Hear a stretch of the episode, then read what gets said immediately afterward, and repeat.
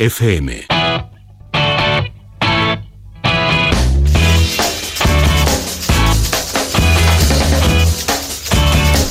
Bueno, vamos a ver, tengo ya por aquí a Guillermo y cada vez que viene nos da alguna pequeña mala noticia, no sé yo lo que nos vas a contar hoy porque vamos a hablar del pan. Te digo que en este país, y tú lo sabes mejor que nadie, somos muy de comer pan en las comidas, ¿eh? Intar y los bocatas mejor que, el fiambre solo y estas cosas. Lo que no sé si estamos haciendo bien o no estamos haciendo nada bien. Bueno, es verdad que somos un país en el que se consume bastante, bastante pan y que tenemos la tradición y ya aceptado casi social y culturalmente de, que el pan acompaña acompañe siempre en todas nuestras comidas o que por lo menos esté siempre en nuestras casas. Eh, es que es como si no tienes pan, no comes, ¿no? La comida no está completa, o es lo que te inculcan tus padres, por lo menos desde pequeño. Sí, al final muchas veces el pan está presente en, la mesa o está presente en la, en la casa y hay gente que incluso no lo come, pero también eh, hace muchas veces la función de herramienta a la hora de comer, el, coger un trocito de pan para empujar es como algo que si falta lo echas de menos, pero que si lo tienes es como ya un hábito, creas un hábito, ¿no? Que, al final es eso, eh, un pan, el pan es un alimento social y culturalmente muy aceptado y que está en el 100% de las casas. Y me imagino que esto será como todo, ni será, bueno, malo, eh, malísimo, es decir, obviarlo, evitarlo, y más si es pan bueno, de panadería y hecho en el día, y tampoco imagino que habrá que abusar de ello, ¿no? Eso es, eh, la típica pregunta de si es tan malo el pan, que es muy normal escuchar siempre que, pues, que el pan engorda o que voy a empezar a hacer dieta y voy a, y voy a dejar de comer pan, ¿no?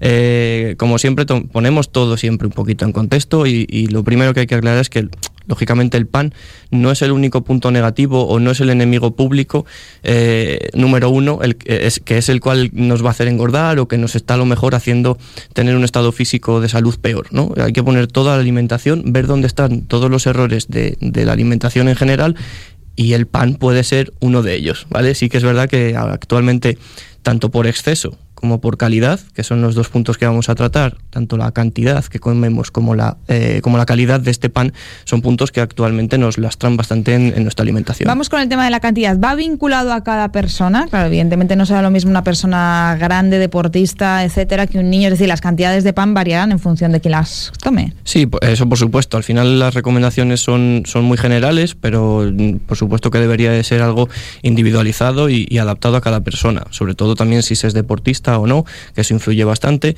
pero por lo general eh, las recomendaciones básicas para personas de 70 kilos y 1,70, que serían como población tipo, eh, las cantidades de pan recomendadas entre 3 y 4 dedos de una barra, una racioncilla de pan por comida y, por, y en cena. ¿vale? Podríamos meter también algo en desayuno o algún bocata si, si hiciéramos algo de ejercicio o a media mañana, ¿vale? Podríamos meter algo más de pan.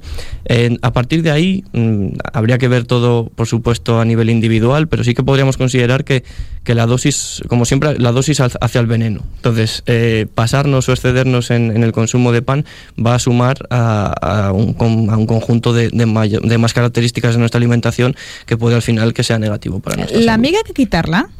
Eh, no, al final el pan es un alimento eh, completo. La miga no te va a engordar más de, que, lo de fuera, ¿no? lo que pasa es que lo de fuera se ha tostado a la hora de, hornearlo y lo de dentro, ¿no? Únicamente esta es la misma masa, misma fermentación y la, miga es, un, es, pan en sí. Eh, pues entonces nos quedamos con esa referencia, unos 3-4 dedos por, por porción. Y ahora viene quizá la otra pregunta del millón. ¿Vale cualquier tipo de pan? la barra, la fabiola, el pan de hogaza, el pan o no? Eh, eso el, pan integral, el, no. Eso es. Vamos a, vamos a poner un poquito todo también eh, aquí sobre la mesa. Y es que en cuanto a la calidad, se nos pueden echar encima por el punto anterior, ¿no? En cuanto a cantidad, se nos puede echar encima a la gente que dice, eh, antes se consumía mucho pan, hace 50 años mm, era el alimento básico. Mm, sí, y te lo voy y, te, acepto y te doy una razón también. Eh, hay épocas de, de, mayor escasez de, alimentos y también de trabajos más manuales y de mayor ejercicio físico. Por tanto, eh, no estamos comparando las mismas situaciones.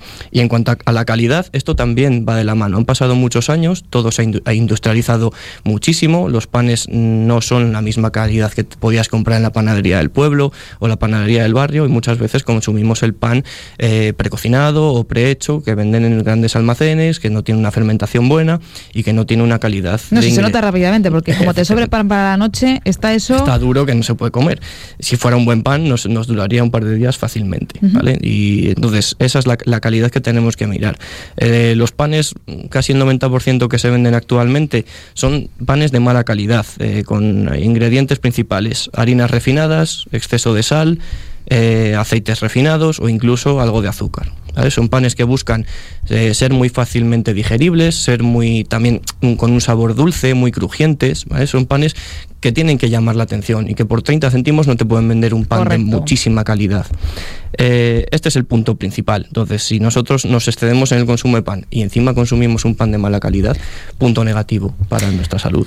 Cuando vamos a la panadería, porque yo creo que principalmente hay que ir a una panadería por el pan, si se puede elegir, eh, ¿hay que elegir entre el pan integral o eso también está un poco mitificado? Eh, lo primero que, has dicho muy bien es intentar ir a la, panadería o al comercio cercano de barrio de, toda la vida y preguntar, ¿no? Allí te van a decir si lo primero si hornean el pan allí, si lo hacen ellos, si no, si viene de algún otro sitio y nos van a aportar información sobre el pan. Un pan de buena calidad, eh, actualmente lo consideramos el pan que es con un alto porcentaje de harina integral, eh, con agua, con sal, eh, con levadura o con masa madre, distintos tipos de fermentación y con eh, como mucho añadido algo de aceite de oliva. Ese sería el pan perfecto que tendríamos que intentar comprar.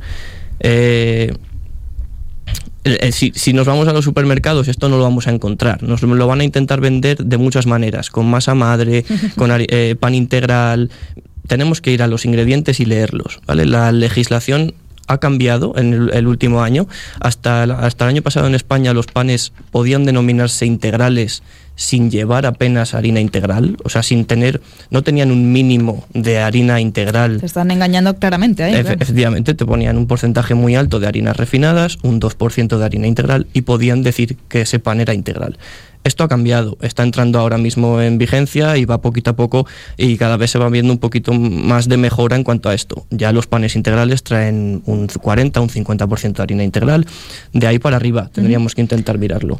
Y luego está el otro tipo de pan que se ha puesto muy de moda, que es el pan con semillas, eh, con pipas, pan de centeno, pan de espelta.